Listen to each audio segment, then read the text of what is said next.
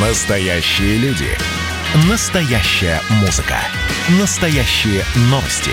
Радио «Комсомольская правда». Радио про настоящее. 97,2 FM.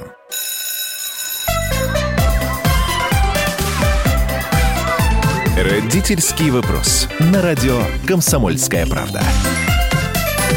Итак, традиционно добрый день, доброе утро и добрый вечер, страна. Я Александр Милкус, Дарья Завгородняя. Кто нас раньше не слышал, объясню, почему мы приветствуем так. Нас слушает вся страна 11 часовых поясов от Калининграда. И, кстати, сегодня у нас в программе представитель этого замечательного региона э, Ольга, э, Ольга Олеговна Киселева, учитель математики школы «Будущее», поселок Исаково, Калининградская область. До Южно-Сахалинска, где нас тоже слушают и часто нам звонят. А, но пока у нас, к сожалению, сегодня телефонных звонков а, от э, Дальнего, с Дальнего Востока, с Южно-Сахалинска нет, но мы их тоже приветствуем. Добрый вечер. А, я Александр Милкус, еще раз повторю, Дарья Завгородняя.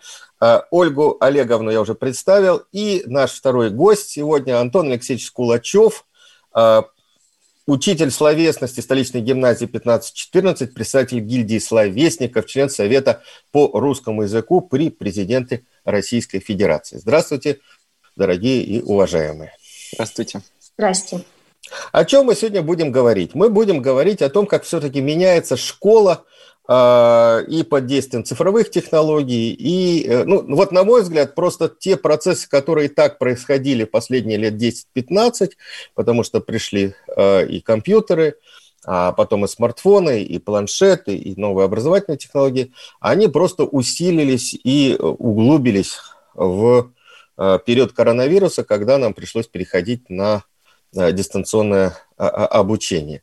А, и сейчас тоже э, ситуация меняется. У нас нет точной статистики, сколько школ, сколько классов уже перешли на дистант, но примерно можно сказать, что в каждом регионе есть такие классы, где дети уже занимаются на дистанте, потому что обнаружили больных детей или вирусоносителей. 3% это официальные данные Министерства образования Московской области. 3% учителей не были допущены к э, занятиям с 1 сентября, потому что у них э, выявили э, либо вирус, либо они были вирусоносителями. В общем, жизнь очень сильно меняется очень сильно меняется. А вопрос вот к, и к Антону Алексеевичу, и к Ольге Олеговне.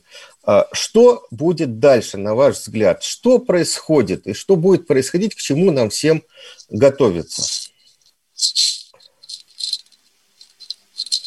Я боюсь плохо справиться с ролью пророка, а, но расскажу о тех э, как бы, тенденциях, которые сейчас вижу. Это э, всевозможный рост а, всех форм э, открытого образования. Образование за пределами школьного класса – когда ко мне, например, в Zoom-кружок приходят ребята со всей страны.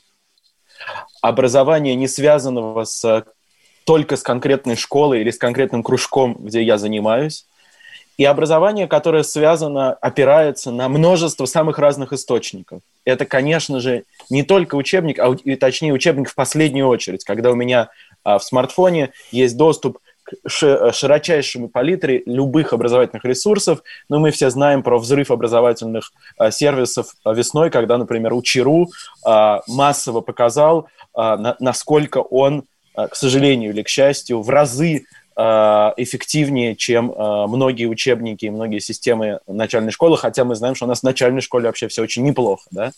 Вот, то есть это взрыв всевозможных э, открытых способов получения знания, не ограниченного рамками. Наверное, я позволю себе добавить, да? Да, конечно. А, сейчас, наверное, как раз то время, когда э, детям, наверное, пришлось и родителям пришлось ну, наверное, понять нас, учителей, которые, допустим, э, внедряли и до всех событий да, какие-то информационные технологии в школы, но, к сожалению, не всегда родители это все принимают. И мы, как учителя, сталкивались с проблемами, что мы хотим, чтобы нас учили, наших детей учили так, как нас когда-то.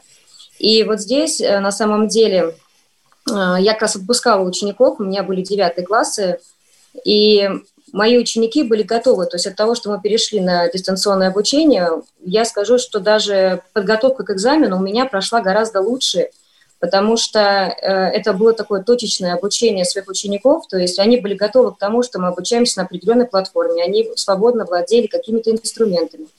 Математику, э, как учитель математики, да, мне гораздо проще объяснить, например, с помощью каких-то э, онлайн-конструкторов, каких-то калькуляторов, гораздо эффективнее им показать, а, Поэтому мне, например, как вот все, что происходило, да, и то, что сейчас происходит, часть уроков у нас выведена в класс в нашей школе, хотя мы и сельская школа, да, на дистант. Один день у каждого параллели у нас полностью дистанционный.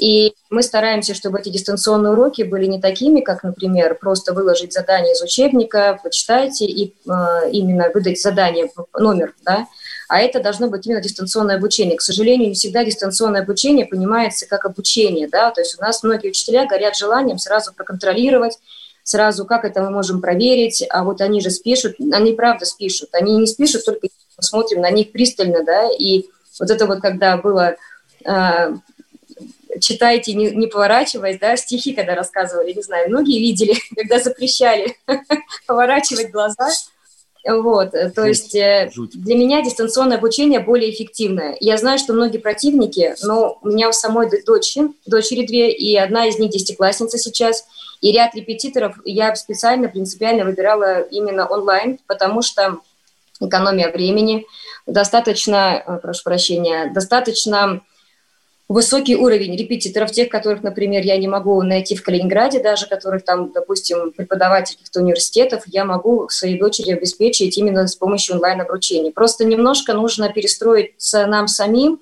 родителям нашим, а дети, поверьте мне, гораздо лучше обучаются так. Вот к вопросу... А, вот к вопросу, к вопросу о том, как перестроиться. Известно, что сейчас очень многие классы, многие школы уже написали всероссийские проверочные работы, которые перенесли на сентябрь-октябрь. А. Учителя все страшно были в стрессе на эту тему, ученики ну, не тоже. Все, ну, не все. Ну, ну, многие учителя, сейчас а, появились результаты этих ВПРов, и, значит, а, выяснилось, что очень многие написали плохо, и даже отличники скатились на тройки, многие, потому что все-таки дистанционное обучение, оно, а, ну, не то чтобы оно провалилось, но оно все-таки большинство признает его не таким эффективным, как обучение очное. А вот и я вижу в, э, в повышении эффективности обучения от, так сказать, на удаленке в том, чтобы привлекать призывать родителей э, сотрудничать с учителями, помогать все-таки призывать, так сказать, детей, ну, грубо говоря, к порядку. А вот э, вы какими-нибудь методами пользуетесь для того, чтобы мотивировать родителей, чтобы они мотивировали детей заниматься? Мне очень многие задания на, э, во время дистанционного обучения были семейные, тем более, что многие проводили время э, в Подмосковье, да, на дачах своих, и всей семьей, например, снимали буктрейлер к роману Дубровский, и это, я понимаю, что это была еще такая своего рода системная семейная психотерапия, потому что все уже сходили с ума, да, особенно к маю в заперти, и какое-то совместное семейное творческое дело, которое заодно было заданием, э, было прекрасным способом всех, ну, по-человечески немножко вот заду, ну, понимаете, да, как заняться какой-то, каким-то человеческим занятием. А что касается результатов ВПР, то я не уверен, насколько имеет смысл на них ориентироваться. Многие задания ВПР репродуктивные, а, и а, я не, не очень понимаю, что показывает результат выполнения репродуктивных заданий. Давайте показывает... поясним, что такое репродуктивные. Все-таки давай. Ага. Когда я выучил, а потом рассказал. Помните все, как мы, многие из нас, готовились к экзаменам э, в университете? Сколько мы помнили э, то, что выучили в ночь э, перед сессией? Ага, вот так же. Ну, я до сих пор помню. Не знаю, кто чего помнит. Ольга Олеговна, а вы что скажете? Ну, у нас э, здесь работа с родителями, она идет с первого дня знакомства с классом, на самом деле. То есть э, как раз, когда я вышла уже к девятым классам, у меня были девятые и восьмые на дистанционном обучении – а, это дети, которые были со мной уже 4 и 5 лет вместе. И ну, я так выстраиваю свою, образов... Ну, свою систему образования так, чтобы у меня были всегда тесные связь, тесная связь с родителями. Почему? Потому что то, в принципе, я могу вершить, да, все, что хочу, когда хочу, потому что у меня есть всегда защита и сильная поддержка. Но я проводила онлайн-собрания, то есть мы вечером собирались, у меня собрания родительские, они так-то всегда с чашкой чая, да, или с чашкой кофе проходили в кабинете за круглым столом. То есть здесь мы просто брали тот же чай, в Zoom встречались, э, они могли мне сказать свои переживания, могли поделиться своими предложениями. Я выступала к ним с просьбой, что, может быть, у них есть какие-то идеи, которых я не вижу, например, как учитель, да, я все равно отношусь, мне нужно сдать экзамен, я все равно где-то могу а, напирать, требовать, а они, возможно, видят какую-то исход событий гораздо проще, да, с помощью каких-то там инструментов. И мне подсказывали мои родители. Но каждое утро начиналось с того, что в группу Viber я сбрасывала родителям точное расписание учеников, чтобы они не путались. Если кто-то терялся, группа с детьми в Viber такая же была, то есть они знали, куда обратиться, когда обратиться. Работала я больше, гораздо, чем когда не было дистанционного обучения, но а, я стала с ними ближе, то есть если говорят люди о том, что они стали скучать, я постоянно была и с родителями, и с детьми. Никто не потерялся, никто не заблудился. И такого отторжения абсолютно не было вообще. Нет, подождите, Но... это, это потому, что вы, вы давно этим занимаетесь, да, и вы э, родителей тренируете. И, Я и хотел бы понять, да, вот э, вы сказали, что и сейчас у вас один день – это дистанционное обучение. Это с да. чем связано? А, нам необходимо было, ну, во-первых, посадить каждый класс сидит теперь в своем кабинете, да, мы знаем, нельзя, э, чтобы классы ходили. А, школа у нас хоть и сельская, но у нас очень огромное количество детей, около двух тысяч, и чтобы уменьшить количество количество детей одновременно в классе, в школе, в школе, прошу прощения, нам пришлось... Друзья, прошу Сейчас прощения, нам надо прерваться ненадолго. Через минуту мы вернемся в нашу студию. Угу. На радио «Комсомольская правда».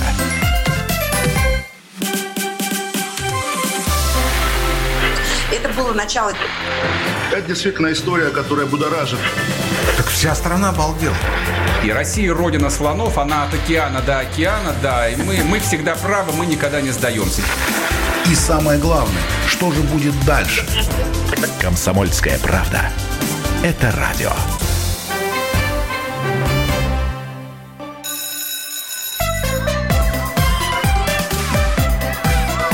Родительский вопрос. На радио «Комсомольская правда».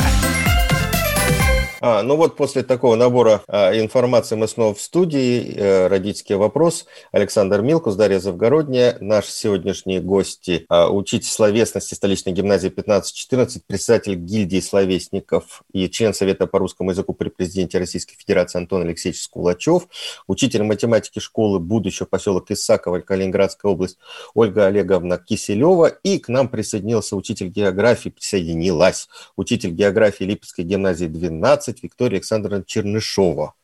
Здравствуйте, Виктория Александровна, рада да, здравствуйте, вас здравствуйте. слышать и даже тем, кому повезло, и видеть. А, вот э, у меня вопрос к нашим слушателям. У нас прямой эфир, можно звонить э, бесплатно, 8 800 200 ровно 9702. А вы-то э, сами, родители наши дорогие, за какую форму обучения и дистанционную, смешанную или традиционную? И вообще, вот как, как вы относитесь к тем переменам, которые происходят в школе? Они происходят, на мой взгляд, неминуемо. А так как у нас вот подсоединилась Виктория Александровна, я хотел спросить, знаете, вот самый больной вопрос, самый больной вопрос, а, уже, наверное, года три, как, с тех пор, когда я принимаю, участвую в собеседовании абитуриентов, поступающих на факультет коммуникации, медиа, дизайна Высшей школы экономики, почему у детей с хорошими баллами по русскому языку, по литературе, по математике даже и по иностранному, абсолютно нет в головах географии. Что происходит? Причем э, дети, когда их спрашиваю, там, ну, элементарные вещи, допустим, да, назовите крупные города на реке Волга, да, э, там, э, как проходит граница Евразии, еще что-то такое, ну, совсем-совсем простое. Ну, уже до чеховского вопроса оставалось только дойти. А, обычно удивление, а зачем вы нас спрашиваете? Э, значит, у нас пятерка по географии, мы ее получили в девятом классе. А, и, и все забыли. И все да. забыли, если они да. знали. Что, что происходит? Да, это абсолютно верно. Вообще очень классный вопрос. Дело в том, что, во-первых, э, достаточно мало учителей географии, потому что многие вузы педагогически вообще не набирают учителей географии, поэтому географию ведут те, кому не лень, скажем так. А, естественно, качество предмета теряется, интерес теряется. А если учитель не интересен детям, то и предмет не будет освоен. Так извините, есть... ну какой бы ни был замечательный учитель, я после того, как поговорил с ребятами, взял эти учебники. Это же тоска зеленая. Это же, Она была всегда тоска. Это традиция добрая, что они тоска, потому что вот я такая, не знаю географию тоже. Написать учебник по географии так, чтобы дети не хотели вообще знать, где находится родная страна и значит, чем она отличается. Это вы еще учебники да, это, по литературе не видели для пятого-шестого классов. Вот видели, видел. Видели, я, видели. я учебники по литературе для четвертого класса видел. И, да, это говоря... школе действительно учебники географии. Поэтому сейчас много педагогов, которые творческие, они находят разные выходы. Выходы на электронные варианты учебников. Есть очень классные учебники в электронном виде. Э, есть разные цифровые платформы, которые тоже позволяют нам изучать географию на современном уровне. Но если педагог талантлив и он способен что-то творить, скажем так, он сделает урок и на плохом учебнике. То есть нельзя только зацикливаться на учебнике и говорить, что вот учебник плохой, поэтому я не могу провести качественный урок. Конечно же, нет. То есть все зависит от конкретного педагога. Вот и все. То есть получается, что вы фактически в рукопашный урок собираете, я так понимаю. Это авторские уроки. Да, ну, хорошие уроки да. всегда авторские, только так. Мало понятно. того, мы же э, учитываем региональный компонент, а учебников по региональному компоненту вообще нет. Мы не говорим про общее Конечно, мы рассматриваем в целом страну, в целом мир, но э, дети должны знать тот край, в котором живут. А учебников по, допустим, Липецкому краю, да, или там, я знаю, есть география Московской области, классный учебник. Вот. А в Липецке, например, у нас такого нет, поэтому действительно педагоги являются такими авторами. И их уроки действительно это вот то творчество, которое только у них. Слушайте, а вот э, вопрос вот какой. А, вообще, вот на ваш взгляд, бумажные учебники, у меня ощущение, что это такой уже рудимент. Ведь обратите внимание, очень интересная тенденция. Э, объявили новый федеральный перечень учебников. 15 сентября он появился значит, э, в пространстве юридическом. Если раньше, там, года 3-4 назад, 5 лет, 6, вокруг этого списка такие были баталии серьезные, боролись, то сейчас это прошло вообще вот незамечено. Новый перечень, там 1550 учебников э, и, и так далее. То есть это значит, что мы уже учебниками бумажными, в общем-то, педагогическое сообщество переболело, что у нас все-таки больше нет, нет, интерес к э, онлайн-ресурсам, которые развиваются, и больше ставка у тех прогрессивных, по крайней мере, учителей. Ну, дело в том, что э, в школьном коллективе не только учитель. Э, учитель, да, учитель выбирает, но мы должны обязательно выбрать тот учебник, у которого есть и электронная, и бумажная версия. Это то, что нам диктует в ГОС. Э, есть родители, которые не согласны, чтобы их дети работали по электронным учебникам, и мы тоже должны это учитывать. Поэтому здесь очень-очень важный момент. Потом никто не говорит о том, что э, ученик, побывав на уроке, э, работая на уроке в группе, работая с учителем индивидуально, обязательно дома должен пользоваться учебником. Если он на уроке активен, если он на уроке включен в деятельность, то, в принципе, домашнее задание, если оно опять-таки есть, он может сделать легко и быстро вообще не используя учебник.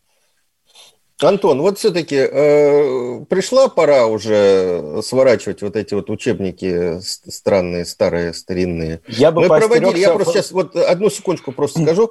Э, два года назад в лаборатории медиакоммуникации в образовании, которую я возглавляю, Высшей школы экономики, э, мы проводили опрос и почему-то никому раньше в голову не приходило спросить, мы 20 тысяч учителей спросили, какими учебниками вы пользуетесь. Ну, процентов 60 пользуются просто старыми учебниками. Вот если учебник выходит там 20 лет, его перелицовывают, переиздают, вот большинство учителей будет пользоваться именно этим учебником.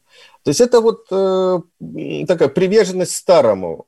Э, когда мы все-таки э, перейдем к более прогрессивным. Или мы уже перешли вот то, о чем мы говорили. И учебники – это такой дань уважения родителям. Ну, я бы поостерегся все-таки формулировок про то, что что-то надо сворачивать, а предпочитаю формулировки про то, что надо разворачивать, и что активно разворачивается. Действительно, история а, про учебники во многом заканчивается, и заканчивается она не столько не только для учителей, сколько она заканчивается для учеников. Есть, например, данные Яндекса о поисковых запросах, связанных с учебными темами, где поисковые запросы про готовые домашние задания в десятки и сотни раз превышают э, все остальные э, учебные запросы. То есть для чего пользуется ученик учебником? Для того, чтобы э, э, найти номер того упражнения, которое он дальше спишет в готовом домашнем задании на сайте gdz.ru. И а, глубоко... А сейчас уже есть вообще приложение. Ты наводишь на фо... смартфон на формулу, и она тебе дает решение. Все. Даже не надо ничего в Яндексе искать. Да, конечно. Поэтому, на мой взгляд, конечно, пришло время всевозможных, разнообразных платформ учебных. Кстати, они совершенно не обязательно только цифровые, они могут иметь и э, бумажные версии, их можно и распечатывать, самые разные варианты. А, Слушайте, плат... Э, я вот хотела что сказать. Э, понимаете, это все хорошо так теоретически рассуждать, но когда тема очень сложная, вот она сложная тема, многокомпонентная, например, спряжение. Спряжение в русском языке. Хочется какой-то, ребенку я имею в виду, ребенку хочется какого-то единого источника информации, какого-то единого унифи, унифицированного, так сказать, э, ресурса, где он всю эту тему исчерпывающе, так сказать, возьмет. Да, а, а учебники совершенно совершенно я, не я годятся для этого. Да, в пятом и шестом классе да. спряжение да. ужасное. Совершенно вот не годятся. Частной... Более того, да, когда у ребенка случае. появляются его конкретные проблемы, связанные в том числе с тем, что у него, например, дислексия и дисграфия, а мы, мы видим, как много, много, сейчас не будем обсуждать, но много Полно, ситуаций, да. да? Учебник и любая унифицированная система ему не поможет, потому что ему нужен индивидуальный тренажер, а это как раз может ему обеспечить платформа, которая видит с помощью искусственного интеллекта, какие, например, типы глаголов э, у него западают, да, какие типы тем, и выдает ему из огромного банка упражнений, да, который сейчас, э, ну, тот принцип, по которому работает, например, Яндекс Учебник, тот принцип, по которому работает, работает платформа Сберкласс, которая сейчас мощно заходит во всю страну, да, когда под индивидуальную ситуацию, именно связанную с тем, что эта тема мне дает, вот не могу глаголы, да, все, все прекрасно у меня с развитием речи, я прекрасно пишу тексты, а, гла- а спряжение не могу, потому что мне тяжело с этим. Я сам, например, до сих пор некоторые буквы путаю, несмотря на все свои регалии, да, а, при письме. Вот, у меня небольшая дисграфия есть и мне система под меня подбирает упражнения. А, а, учебник действительно здесь никогда не поможет. Особенно учитывая, что в этом учебнике по русскому языку э, тексты, а, в которых детям большая часть слов просто непонятна. Там в основном сельскохозяйственная лексика и данные по сбору урожая и сортам грибов. То, что нашим не, не, детям... Нет, нет. Могу поспорить. Недавно э, я приглашал исследователей исследователи из Института э, э, русского языка имени Пушкина, они провели компьютерный анализ э, значит, учебников русского, русского языка для младшей школы. Это учебники не по сельскому хозяйству, это учебники по орнитологии. В этих Отлично. учебниках 300 Отлично. названий птиц, 300! Когда они сами посчитали, у них вы, вылезли глаза на лоб, потому что, говорят, вы знаете, ну, пришли мне, говорят, вы знаете вот таких птиц? Я говорю, нет а про них рассказано в учебниках по, э, для, для младшей школы. Учебниках да, никогда не забуду птицу, птицу Зуй. Знаете такую птицу Зуй? В частности, да, да. Причем я вот э, хочу Антону спасибо сказать за то, что он тоже пропагандирует школьные цифровые платформы, в том числе Сберкласс, например, на котором я работаю. Э, там уже зашита теория, и поэтому ребенку не приходится копаться и искать. Это очень-очень важно. Так, мы опять вот прервемся, к сожалению, сейчас будут новости. Я напоминаю, что у нас э, в эфире сегодня Антон Алексеевич Скулачев, столичная гимназия 15-14, учитель математики школы будущего э, Калининградской области Ольга Олеговна Киселева и э, учитель географии Липецкой гимназии гимназии 12 Виктория Александровна Чернышова. Я Александр Милкус, Дарья Завгородня. 8 800 200 ровно 9702. Вы можете минуты через 3-4 уже звонить нам в прямой эфир и рассказывать вашу точку зрения. На радио «Комсомольская правда». 2020 год перевернул жизнь каждого. Что будет дальше, не знает никто. Мы не предсказываем, мы предупреждаем. Будущее может оказаться гораздо более опасным, чем настоящее. И все эти угрозы человечества прямо сейчас создает своими руками. Премьера на радио «Комсомольская правда». Слушайте новый проект «Мир дикого будущего». 10 фантастических аудиорассказов. 10 предупреждений о том, в каком мире мы можем проснуться уже завтра – 14 сентября в 22.00 по московскому времени.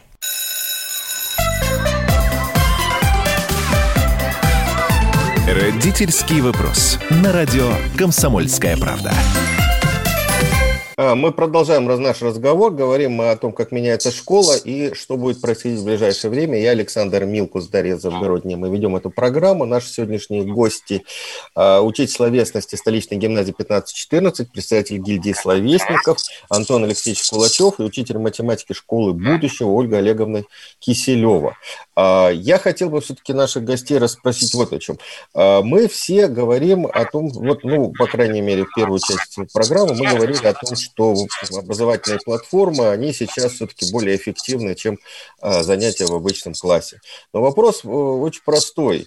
А если все-таки детей, ну, так сказать, сгоняют в класс, то худо или бедно они все равно учатся. По крайней мере, они вынуждены слушать учителя. Да, если учитель там серьезный, строгий, то, в общем-то, контролировать детей. А, а вот при учебе в дистан, дистанте или там на каких-то платформах, можно и прохалявить, а можно вообще не, позаним, не заниматься. Вот э, известный же феномен, о котором говорят исследователи э, российского, да и советского образования уже давно. Если в первом-четвертом классе дети еще как-то учатся, то а, с пятого по седьмой, по восьмой такой провал мотивации – если... Начинают очень резко дети разделяться на замотивированных и незамотивированных. То есть в, в итоге учитель зачастую занимается там с кучкой э, заинтересованных детей, а остальные сидят спят. И вот сейчас вот э, онлайн-школа при Мессисе провела опрос, э, что родители думают об онлайн, об, э, об, о, о дистанционном образовании. И выяснилось, что 72% родителей э, обеспокоены тем, что начнет начнется расслоение между, среди учеников. То есть дети, которые учились на 4 и 5, продолжат э, заниматься, а троечники скатятся на двойки, потому что учителю не получается э, призывать всех к порядку, э, если он, так сказать, на, на, на расстоянии находится от детей. Это же большая сложность. Вот что с этим делать, друзья? Как вот вы думаете, что делать с теми, которые совершенно не замотивированы? И вот и, и как их, их много. призывать? Да, родителей призывать опять же к сотрудничеству. Мне кажется, что важно сместить фокус разговора. И вообще, я бы сказал, что дело не в дистанционном образовании. Для меня, например, очевиден тезис о том, что очное ценнее, важнее и нужнее. Ну, все мы знаем, как личный контакт драгоценен. Но я бы сместил фокус разговора на тот вопрос, который вы задали, на вопрос о мотивации. Это важнейшее дело школы, учителя, и тех людей, которые создают учебные материалы. Ученик, знакомясь с учебником, должен понимать, что это все, что он изучает, это про него. Это не, э, э, вот о чем вы сказали, не название птиц, которых он никогда в жизни не слышал, а это язык, который он использует, используют его родители в повседневной речи.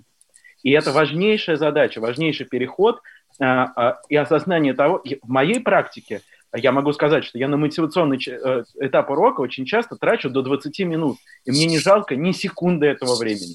Потому что все, что произойдет после этого, если мы с детьми хорошо вместе отработаем эти 20 минут, оно все будет для них осмысленно, и оно в них внутрь ляжет.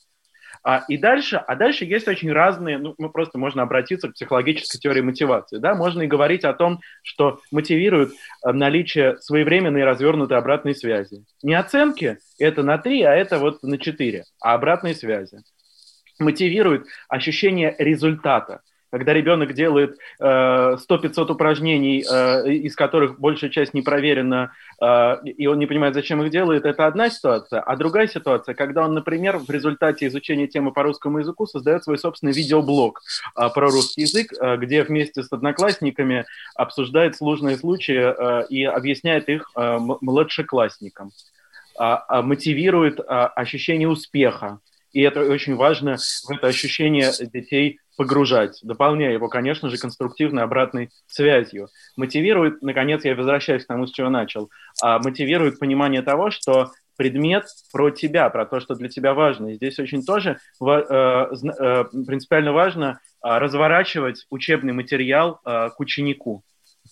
Ну, смотрите, ну, вот, допустим, у вас ребенок... Дайте Ольгу Олеговну включим, а, да, да. Да, все, ладно. Ольга Даша, э, у меня к тебе просьба. Вот наушник у тебя туда-сюда ездит, и мы слышим э, этот вот... Э, у меня? Трип, нет, у Дарьи. А, Меня Да. слышите? Я не... Да, слушаю, слушаю. Да, а, хочется сказать, что урок дистанционный, наверное, дается учителям гораздо сложнее, потому что а, здесь нужно, знаете, как вот, наверное, какой-то спектакль, который должен заинтересовать каждого ученика. На самом деле удержать внимание детей а, во время дистанционного обучения, да, допустим, на Zoom даже, том же, когда мы ведем онлайн-уроки, это должна быть настолько продуманная вся программа поминутно. То есть если я выйду на встречу с детьми и просто начну решать, да, и никакой не будет смены деятельности, и это будет просто пересказ э, любого онлайн-урока, то в итоге они выключают видео, это придумывают различные да, при- причины.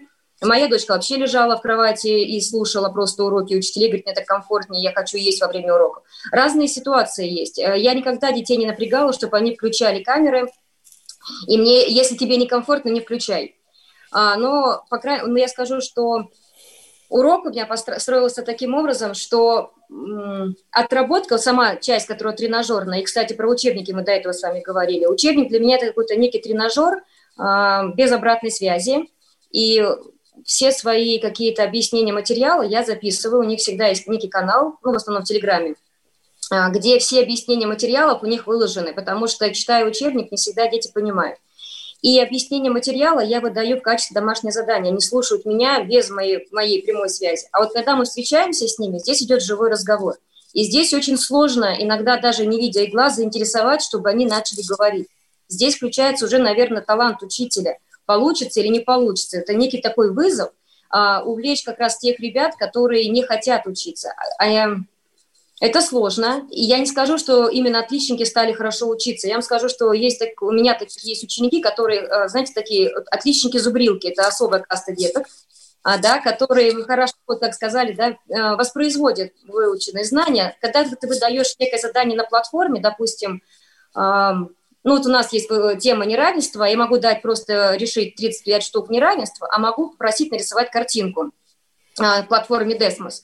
И поверьте мне, пока до них доходит, что такое неравенство и что-то закрашивается, часть области, нужно простой, элементарный какой-нибудь домик э, отличники не всегда справляются. А вот троечники, когда ищут разные подходы, иногда вот у меня многие троечники стали гораздо лучше учиться во время дистанционного обучения. Но нужно найти, вот правильно э, сказал э, Антон, э, очень не помню, простите, именно что когда даем задание э, интересное им, то есть по моей теме, но интересно задание им, и которое невозможно списать, э, э, мы как раз им- этим их и заинтересовываем. Но это очень сложно, я не могу сказать, что так легко. Это гораздо сложнее, но это и мне как вызов, мне это очень интересно, очень. Да, у нас есть звонок. Э, Ренат из Челябинска нам дозвонился. Давайте послушаем. Да, добрый день, Здравствуйте. уважаемые э, ведущие. Я, знаете, какой момент обратил внимание? Значит, у меня сейчас двое учеников, а старшая дочь и средняя. Старшая дочь учится сейчас в шестом классе. Вот. Я сам два высших образования имею и технические. Техническое одно из них основное. И с математикой очень хорошо знаком. Меня вот удивляет, знаете, какой момент? А, У нее сейчас очень серьезный провал именно с начальной школы знаниями математики. И я никогда не мог понять, э, направлена сейчас наша школа, она слишком академична. А дети, они по натуре, по своей, они любят играть и очень любят впитывать что-то новое. То есть для них любопытство – это вот встроенная их мотивация. И я не понимаю, почему э, в школе этот момент никак не используют. Потому что математика, вот по моему мнению, это настолько интересно, это, она нас окружает везде. То есть как только ты вышел на улицу или сидишь дома, у тебя везде вокруг тебя математика, везде цифры, везде тебе надо какие-то мелкие упражнения с математикой делать. Будь то готовка, будь то ты передачу какую-то смотришь. В любом случае вокруг тебя все время математика. И я не понимаю, как э, невозможно не заинтересовать математикой маленького ребенка, потому что он же с, со своего детства он постоянно что-то считает, делит, между цифрами все время находится. И вот это вот для меня удивительно, как э, наша школа, она умудряется школа этот гасит интерес не к, э, не использовать, любознательности а его ребенка. отбрасывает вообще. Почему так происходит? Я этот провал заметил, меня это очень сильно удивляет и, честно говоря, расстраивает. В моем детстве меня вокруг окружала математика, мне было очень интересно. Это было мое любимое занятие. Я все время считал что-нибудь. А вот моей дочери это не привили, и сейчас в шестом классе ей очень сложно. Она простейших арифметических действиях э, не может закрепиться. Тратят огромное количество времени. Ольга Олеговна, что Да, я- делать? Вот, вот, Да, вот, я- вот. ну, а, шестой класс – это, наверное, один из самых таких сложных курсов математики. Там начинаются там, достаточно такие проблематичные темы и большое количество подсчетов. То есть если не заложена таблица умножения, то шестой класс становится провальным. Это, к сожалению, так оно и есть. А, На мой взгляд, проблема в обучении математики в начальной школе к тому, что мы все готовим детей к ВПР. То есть вот я вижу выпускников, которые приходят ко мне в пятый класс, да, вот у меня сейчас в наборе два пятых класса. Они хорошо натасканы на как раз на вот эти, вот именно слово натаскивание, оно очень плохо звучит, конечно, но, к сожалению, так и происходит. Натаскивание на вот этих тестах ВПР, которые на решил ОГЭ у нас лежат, они ничего общего у нас не имеют на самом деле с жизнью, и вот эту математику, которая действительно, как вы сказали, да, окружает нас, а, что математика действительно прекрасная и красивая наука, и именно а, взята из жизни, а, ее так не преподают. Если вы посмотрите учебники, а, то учебники начальной школы, учебники среднего звена вообще никак а, вместе Друг не дружат. Да. Абсолютно. То Мы есть они прервемся буквально еще на одну минуту. Я напоминаю, программа «Родительский вопрос» через минуту в эфире. На радио «Комсомольская правда». А вот о чем люди хотят поговорить, пусть они вам расскажут, о чем они хотят поговорить. Здравствуйте, товарищи! Страна слушает! Вот я смотрю на историю всегда в ретроспективе. Было, стало. Существует человек, который поставил перед собой цель, да, и сделал то, что сегодня обсуждает весь мир. «Комсомольская правда». Это радио.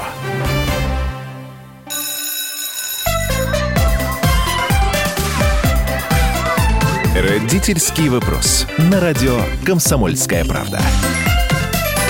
Мы возвращаемся в студию. Я, да, э, Александр Милкус, Дарья Вицов-Городня. Мы ведем эту программу. Наши сегодняшние гости э, – учитель словесности гимназии 1514 Москва, председатель гильдии словесников, член Совета по русскому языку при президенте Российской Федерации Антон Алексеевич Скулачев и учитель математики школы будущего поселок Исаков, Калининградская область Ольга Олег- Олеговна Киселева. Говорим мы о э, тех э, возможностях, наверное, все-таки у нас последняя часть, хотелось бы все-таки на них сконцентрироваться, которые есть у детей сегодня.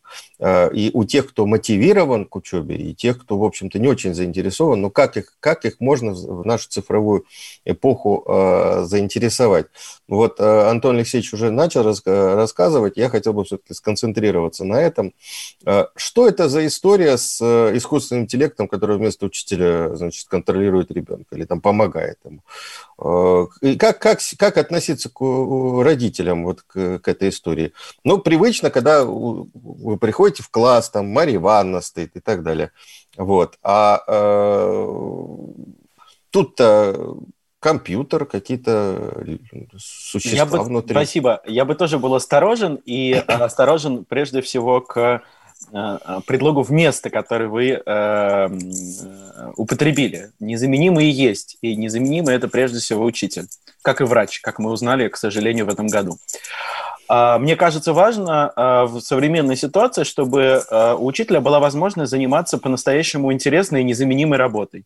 Например, да- давать развернутую письменную или устную обратную связь на ответы детей, подробно обсуждать с детьми их работы, а, общаться с детьми на, в том числе, неучебные, внеучебные, а, человеческие вопросы, которые, как мы знаем, иногда воспитывают гораздо лучше и глубже, чем школа.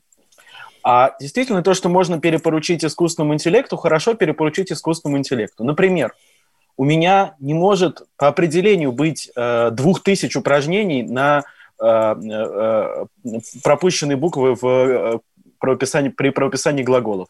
А у искусственного интеллекта они есть. И он может подобрать, исходя из ошибок детей, те упражнения, которые ему нужны. Многие из нас учат э, иностранные языки в приложении Duolingo. Ну, в общем, это похожая история. Э, те ошибки, которые ты делаешь, э, анализирует искусственный интеллект и подбирает себе упражнения самых разных типов э, под э, твои запросы. Но я говорил э, о как бы таком скучном примере про 4000 упражнений на вставить пропущенные буквы.